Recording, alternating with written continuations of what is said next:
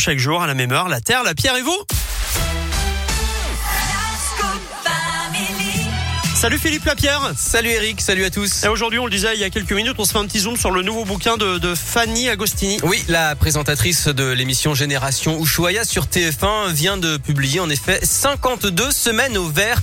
La journaliste, enfin plutôt l'éco-journaliste, hein, comme elle se présente, a quitté Paris il y a deux ans et demi maintenant pour revenir vivre au plus proche de la terre et de ses racines auvergnates. Elle est née à Beaumont dans le Puy-de-Dôme et elle vit à Boisset en Haute-Loire.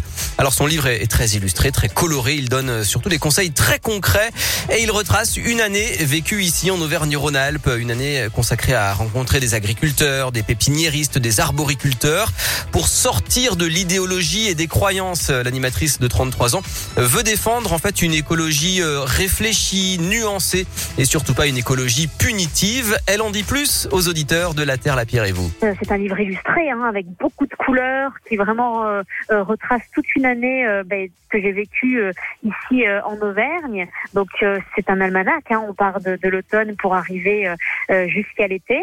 Et vous avez des conseils pratiques, ce que l'on appelle vulgairement des do-it-yourself, mais qui vont au-delà de fabrique toi-même ton déodorant, hein, plutôt voilà dans, dans des dans des do-it-yourself un peu plus élaborés, comme pour se passer de produits exotiques, comment trouver près de chez soi l'équivalent. Je parle de l'aloe vera de nos campagnes, je parle de comment faire pousser du gingembre chez soi et même en appartement. C'est très varié, très riche euh, et l'idée étant d'apprendre et de surprendre. Voilà, vous pouvez aussi apprendre, euh, pourquoi pas, à fabriquer un nid d'hirondelle avec vos enfants pour l'accrocher dans le jardin ou sous la fenêtre de l'appartement. Alors pourquoi sous la forme d'un almanach? Qui vient tout simplement parce qu'on change pas du jour au lendemain. Hein. Une année, c'est le temps nécessaire pour euh, vraiment évoluer.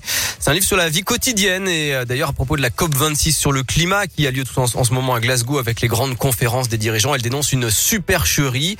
Euh, Fanny Agostini, en tout cas, se dit mille fois plus heureuse depuis qu'elle est revenue habiter dans la région parce qu'elle estime qu'on vit mieux avec moins. 52 semaines au vert, aux éditions, aux éditions Solar, euh, préface de Yann Arthus Bertrand, euh, prix conseillé 15,90 euros.